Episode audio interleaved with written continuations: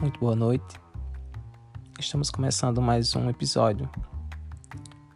Nossa terceira aula sobre as categorias geográficas. Hoje iremos aprender um pouco mais sobre tais categorias. Território. Território é classificado ou definido como sendo um espaço delimitado. E essa delimitação se dá através de fronteiras, sejam elas definidas pelo homem ou pela natureza. Mas nem sempre essas fronteiras são visíveis ou muito bem definidas, pois a conformação de um território obedece a uma relação de poder.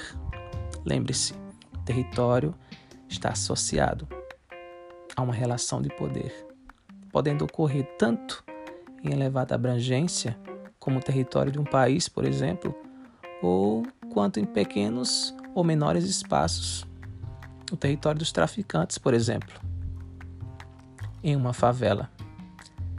Território, portanto, é um espaço delimitado por fronteiras, sejam elas físicas ou artificiais, construídas ou criadas pelo homem, ou, por exemplo, é, obedece a uma relação de poder.